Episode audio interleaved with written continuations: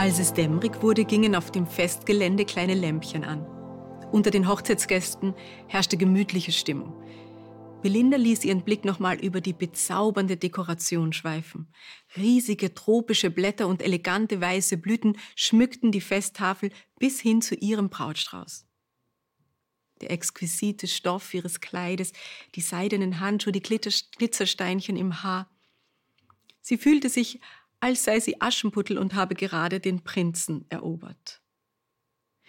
Kindchen, du siehst wirklich reizend aus. Belinda drehte sich zu der Stimme um und wurde von einer Tante des Bräutigams in den Arm genommen. Also als ich geheiratet habe, da musste ich für mein Brautkleid noch doppelte Schichten in der Glasfabrik arbeiten. Dafür sah es blendend aus. Aber lass dir eines sagen, meine Liebe. Als Braut ist es keine Kunst zu strahlen. Als Ehefrau jeden Tag präsentabel zu sein, das ist die wahre Wissenschaft. Drei Dinge musst du können, damit dein Mann bei dir bleibt. Gut kochen, gut putzen und gut aussehen.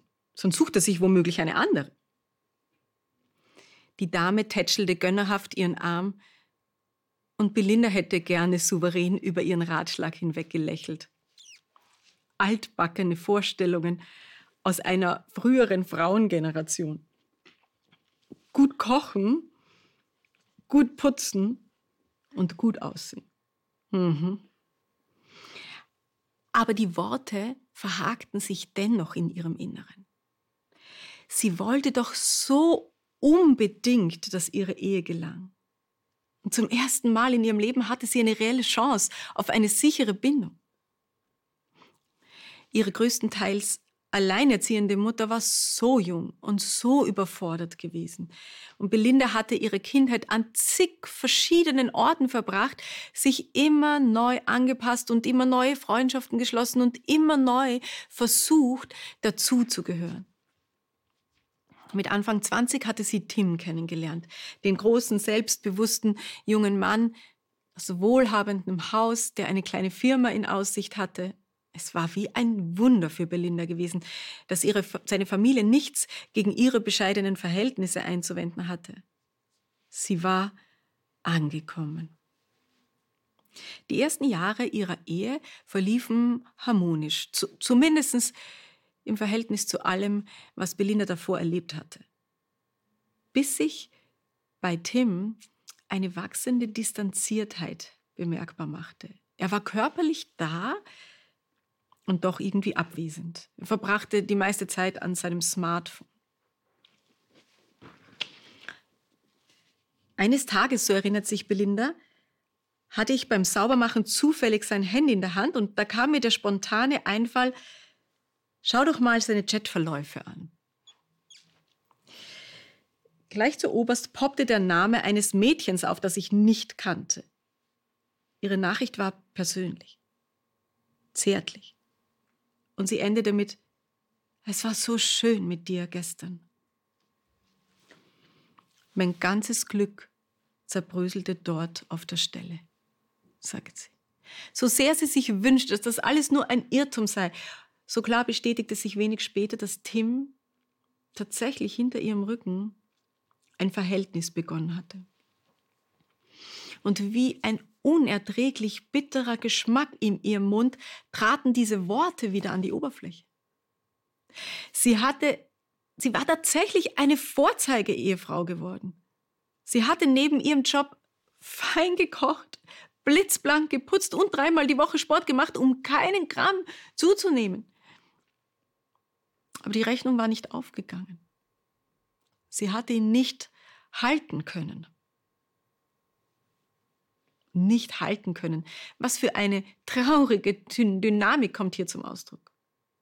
Belinda hatte unbewusst vorausgesetzt, dass die Festigkeit ihrer Beziehung davon abhing, ob sie den Standard halten konnte. Sie hatte das Gelingen ihrer Ehe auf ihre Performance zurückgeführt. Vielleicht weil sie sich nicht vorstellen konnte, dass jemand ihr inneres Aschenputtel sehen und sie trotzdem haben wollte.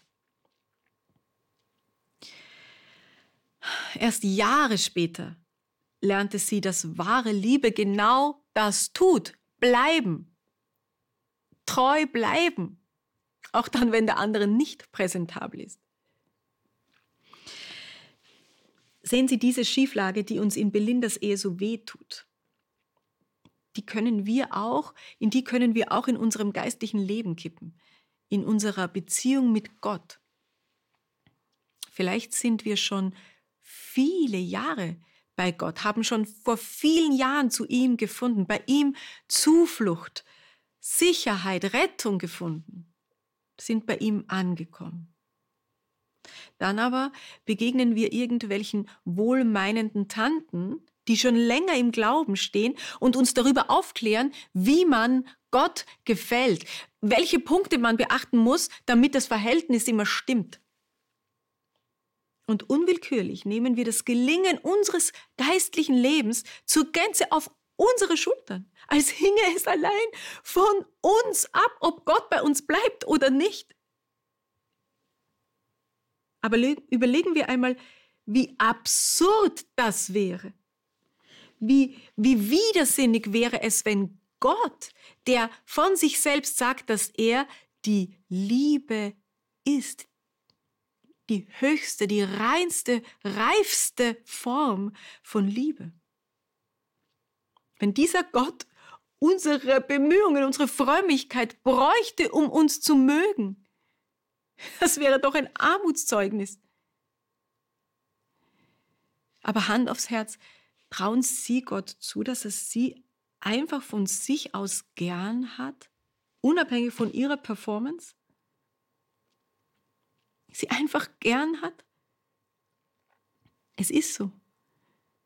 Anders als Belindas Ehemann ist Gott vollkommen liebesfähig. Wer ihm sein Leben anvertraut, der ist in einer sicheren Bindung. Nicht, weil man so fantastisch ist, sondern weil Gott so fantastisch ist. Die christliche Band Casting Crowns drückt das in einem Lied so aus.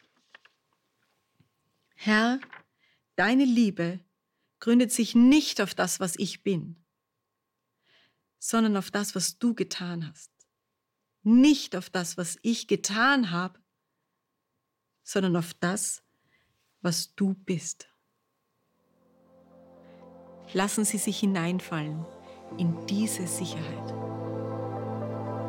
Shabbat Shalom.